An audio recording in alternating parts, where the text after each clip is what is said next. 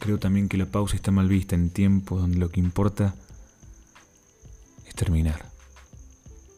Creo que la pausa es un acto de amor en la prisa de huir. Creo que la pausa es todo lo que necesitamos en momentos donde la prisa es todo lo que tenemos. Creo en la pausa de los silencios y descreo en la prisa de las palabras. Creo en las historias que nos guardamos como cartas sin abrir.